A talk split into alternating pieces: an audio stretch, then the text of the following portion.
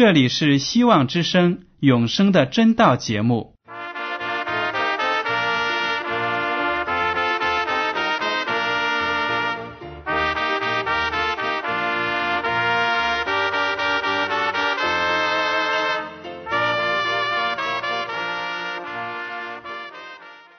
亲爱的听众朋友们，你们好，我是艾德，很高兴今天能和你们在永生的真道这个栏目中见面。耶稣说：“听上帝的话语，并且遵守的人是最有福气的。”所以，艾德现在能够通过电波和你们分享上帝的教导，感到十分快乐。我也希望众位弟兄姐妹。还有那些正在寻求真道的朋友们，也能够珍惜这段时光。大家不妨在手边准备好纸和笔，将今天讲到的要点和经文章节做些记录，以便过后自己再亲自查考圣经。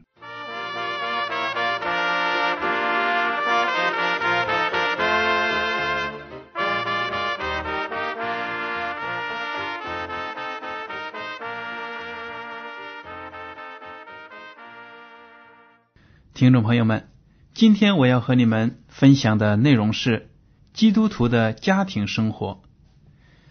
当今的社会呢，流行单身贵族，也许您听到过这个词，说的是许多年轻人希望自己能够受到好的教育，然后呢，读完大学之后找到一个高工资的工作，然后就是攒钱买房子。买豪华的汽车，他们这些人呢，三天两头都要到卡拉 OK 和朋友们狂欢，身边的女朋友啊，像走马灯似的换来换去，在一起做做朋友还可以，但是要成夫妻就没有兴趣了。这些年轻人认为呢，人生是短暂的，自己要过得轻松愉快才是最重要的。这样的社会现象呢？在越是发达、越是自由的地区，就越是明显。比如在新加坡，政府，为了日益下降的结婚率和生育率发愁，只好通过出版宣传手册啊，举办大型的交易会，或者用经济刺激的手段来促使未婚者喜结良缘，但是效果仍然不好。在发达的西欧和北美，甚至在许多发展中国家，比如说我们中国，因为一味的追求经济的这种世风影响啊，促使了道德的败坏，未婚先孕呢，还有婚外情等行为，正在以惊人的速度呢吞噬毁灭着我们社会上最基本的组成单位——家庭。那么，我们身为基督徒。应该如何看待家庭呢？家庭会不会成为那些有志到远方为主做工的人们的累赘呢？我们还应不应该在这末世成家、生儿育女呢？基督徒如何保护自己的家庭不受撒旦的侵犯呢？这些问题啊，我想都是听众朋友们比较关心的问题。我们今天就来学习一下。我们知道，要想搞懂生活的意义，找出生活的答案，基督徒只能从他们唯一的生活指南手册，也就是圣经之中开始。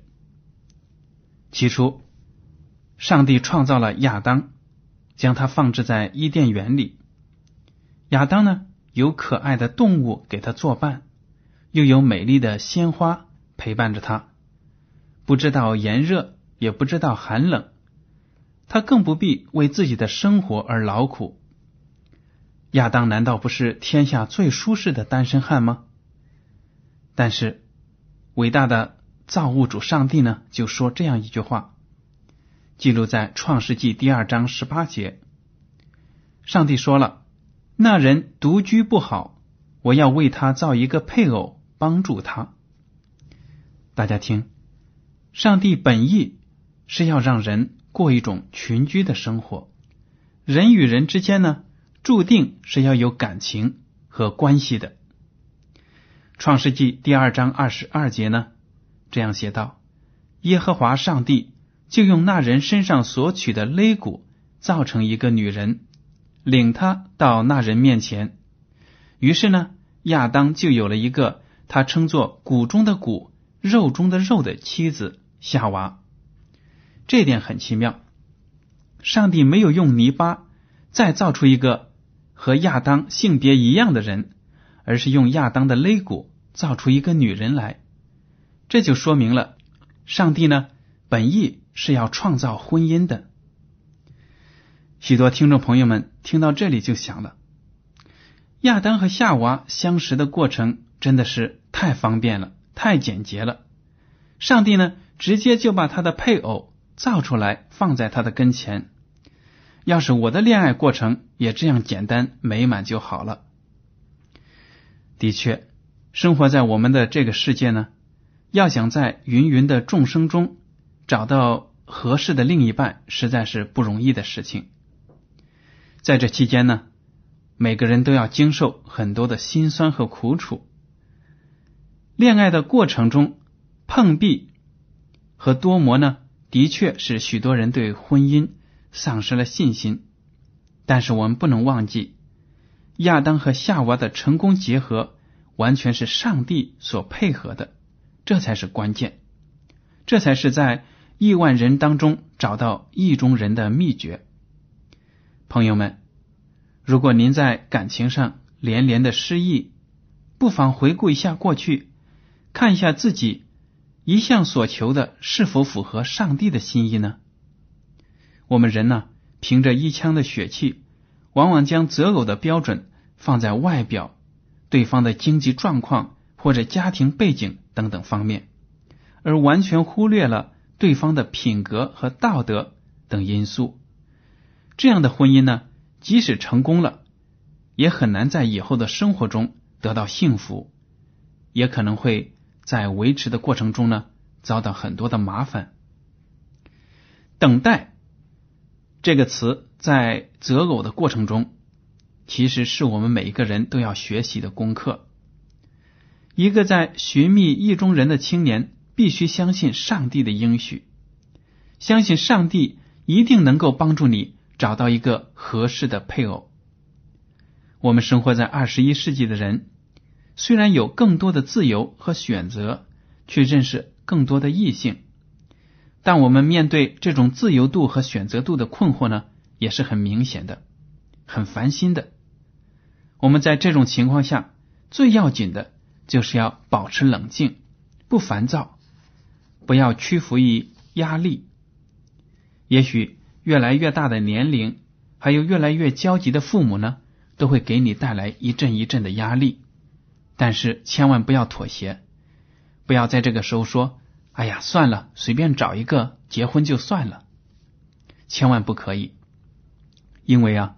婚姻毕竟是属于你和你将来的伴侣的，将来的日子是你们一起度过的，跟别的人真的没有太大的关系，甚至与你们的父母也无关，因为只有你最了解你的伴侣，他才是在你旁边和你携手走完人生旅途的那一个人。虽然人海茫茫，那个意中人不知在何方。虽然上帝会为你预备，但你也需积极的寻找。上帝在圣经中已经给出许多择偶的标准，供我们参考。大家来看一下旧约的箴言书三十一章十到三十一节，这段话呢，就描写了一位贤惠的妻子所具备的那些品格和条件。我们大家在讲到之后呢，认真的读一下，就是箴言书三十一章十到三十一节。大家看呢，除了描写这位妻子精明能干之外，经文还说第二十节，他张手周济困苦人，伸手帮助穷乏人，说明呢，这位贤惠的妻子呢，乐于助人。第二十六节说，他开口就发智慧。他舌上有仁慈的法则，这里的法则呢，当然就是指的耶和华上帝的律法，说明这位贤惠的妻子是敬畏上帝的，没有说他出去呢就跟别人拉家常，说别人的闲话、闲言碎语，没有，而是说呢，他一张口就能说出智慧的话语，而且呢，提高上帝的律法，这些都是一个良好的基督徒的女士应该具备的。第三十节又说：“艳丽是虚假的，美容是虚浮的，唯敬畏耶和华的妇女必得称赞。”大家要知道，《箴言书》呢是所罗门王写的，他在晚年写了这些书，要告诫自己的儿子，在生活中应该怎么样对待一些问题。其中这段话呢，就告诫自己的儿子。你要找未来的伴侣呢，就要找这样子乐于助人、敬仰耶和华的女子。最重要的是，我们基督徒一定要找一个基督徒做我们自己的伴侣。圣经中已经讲的非常的清楚，新约的哥林多后书第六章十四到十五节说：“你们和不信的。”原不相配，不要同父一恶。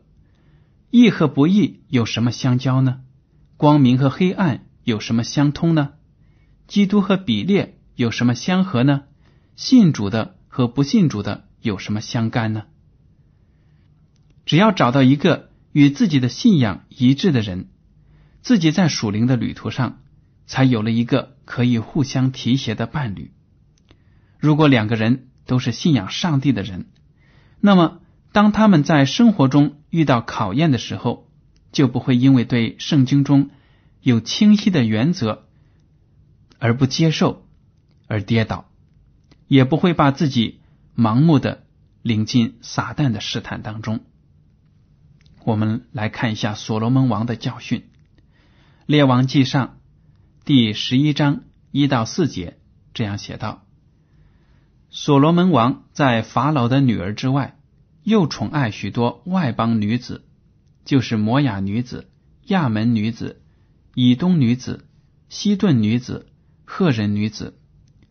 论到这些国的人，耶和华曾晓谕以色列人说：“你们不可与他们往来相通，因为他们必诱惑你们的心，去随从他们的神。”所罗门却恋爱这些女子。所罗门有妃七百，都是公主，还有嫔三百。这些妃嫔诱惑他的心。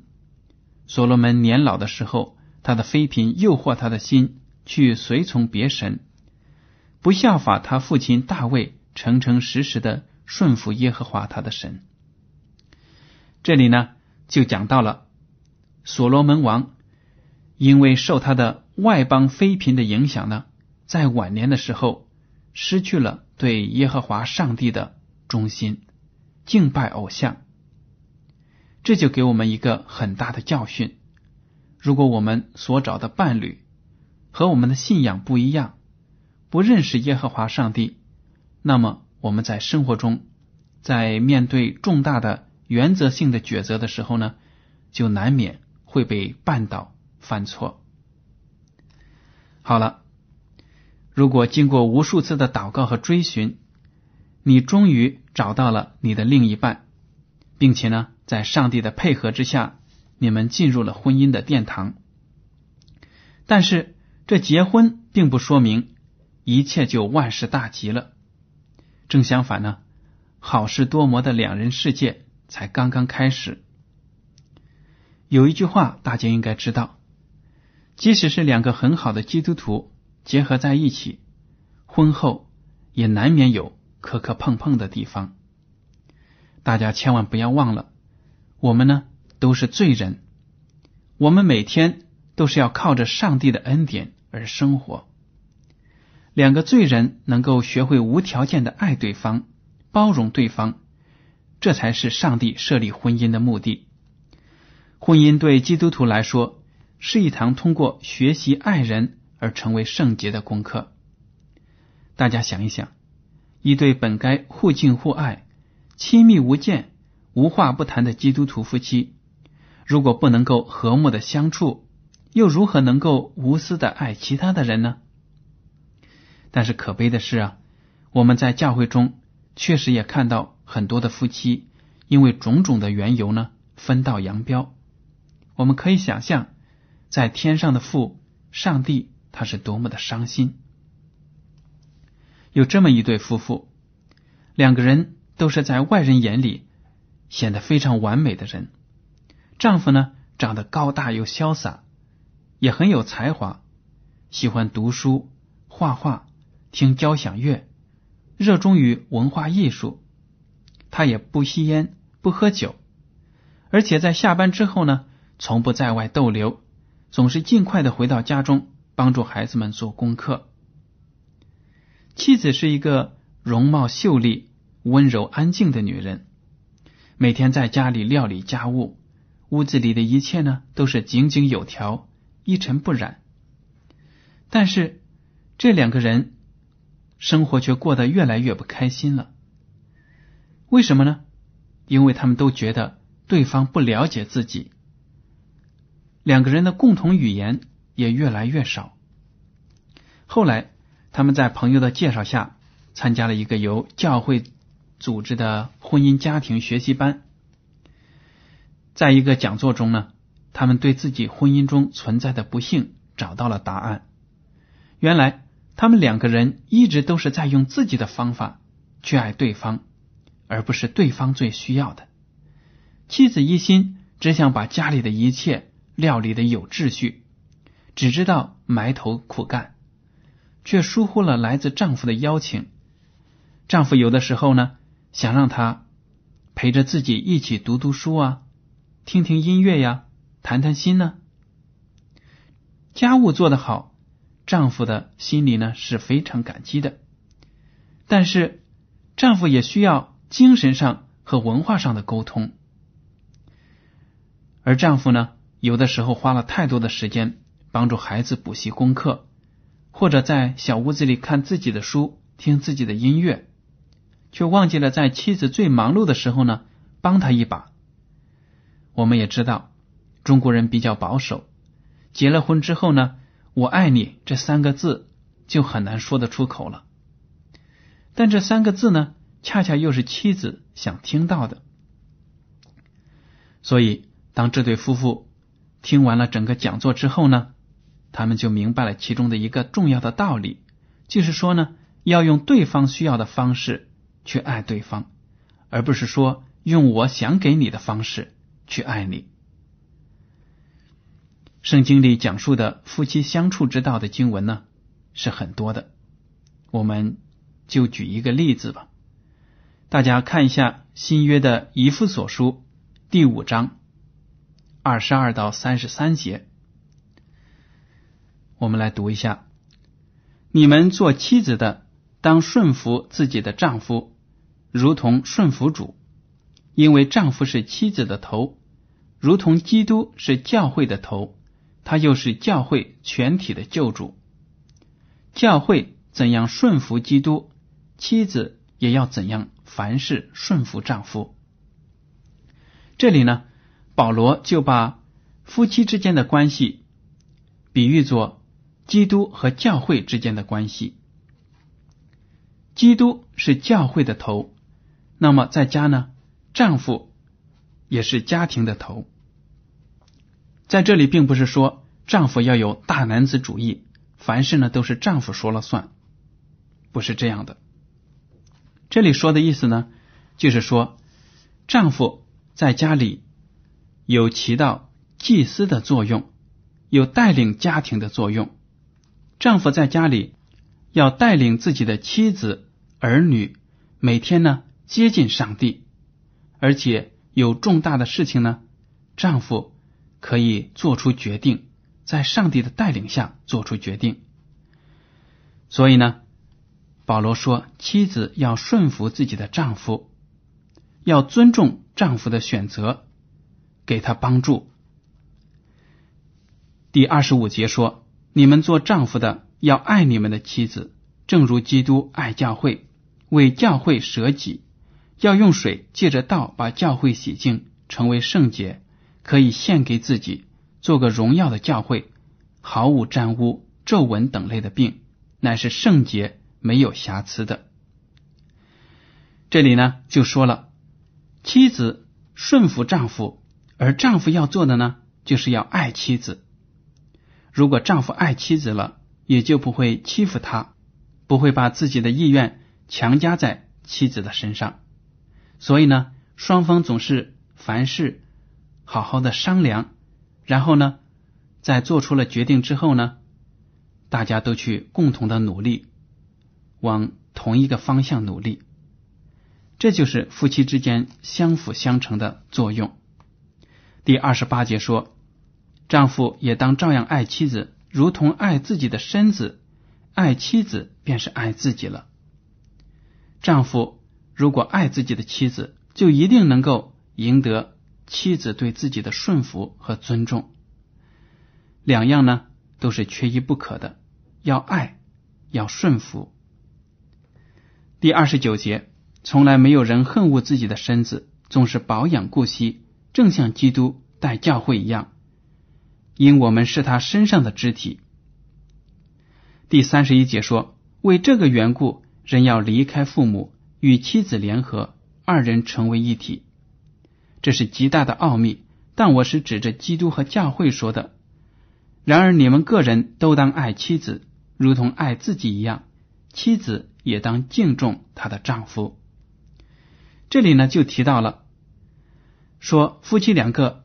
在共同生活开始之后呢，要尽量的摆脱来自父母和其他外人的影响，因为在旧约中，当上帝把亚当和夏娃创造好了之后呢，他们两个就在伊甸园中生活，而摩西在创世纪中也说了这样一句话，就说人要离开父母与妻子联合，这就给我们一个非常宝贵的教训。而我们中国人呢，往往又犯这样的错误，就是说呢，结了婚之后呢，还跟双方的父母呢过于的接近，难免呢就有双方的父母来到家里面指手画脚呢，或者挑毛病啊什么的，造成夫妻双方的不和。圣经就给我们一个很宝贵的告诫，就是说呢，夫妻两个人要离开父母的压力。或者影响过自己的生活，做父母的也应该相信自己的儿女在结婚之后呢，有能力料理好自己的家务，所以呢，最好不要去干涉他们的生活。这是圣经给出我们的一个生活的一个小的准则，供我们去遵守。当然，我们也知道一些主内的弟兄姐妹呢。为了一心侍奉主，选择了独身，这在圣经中是允许的。使徒保罗就是这样一位弟兄，但是呢，他并不把自己的生活选择强加在别人的身上。我们来看一下《哥林多前书》第七章二十五到二十六节：论到同身的人，我没有主的命令，但我既蒙主连续能做忠心的人。就把自己的意见告诉你们。因现今的艰难，据我看来，人不如手速安常才好。保罗在这里说的很清楚，关于结不结婚呢，我没有得到主的命令，但是呢，我凭着我自己的一点认识，把我的意见告诉你们。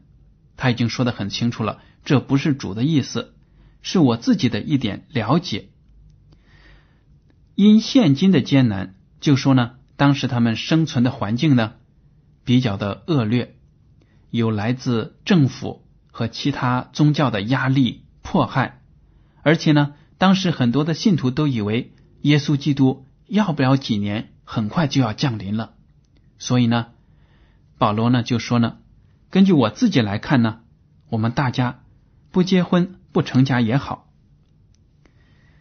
格林多前书第七章三十二到三十五节，他又写道：“我愿你们无所挂虑，没有娶妻的是为主的事挂虑，想怎样教主喜悦；娶了妻的是为世上的事挂虑，想怎样叫妻子喜悦。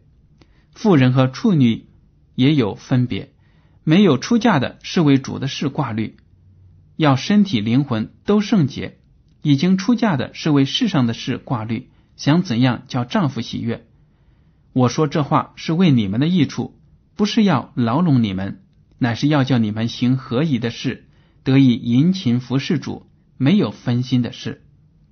在这里呢，保罗就讲了，他讲的呢也是生活中的实际状况，就是说呢，如果我们单身的话，我们生活中的目标呢可能就不会分散。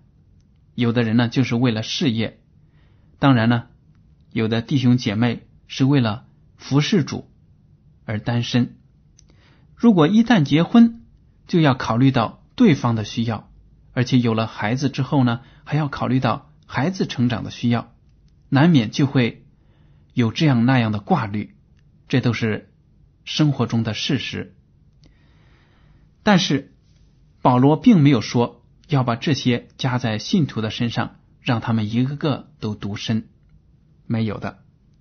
格林多前书第七章四十节，他又写的很清楚。他说：“然而按我的意见，若长守节更有福气。我也想自己是被上帝的灵感动了。他就是说呢，是上帝的灵感动我，才让我下决心独身为主做工。我很佩服保罗的这种专一侍奉神的精神。他的选择呢？”显然也是出自于上帝，是来自上帝的恩赐。但我相信呢，并不是很多人都受了呼召去独身的。我们的天父呢，仍然期待他的大多数儿女都有快乐幸福的婚姻和家庭生活，因为我们能从当中啊学习到很多很多的爱，而爱正是我们基督教信仰的内涵。你们说对吗？所以，艾德也希望听众朋友们都有一个温馨美满的家庭生活。好了，今天的永生的真道节目呢，到此就结束了。您如果对今天的讲题或者对这个栏目有什么建议，就请写信给我。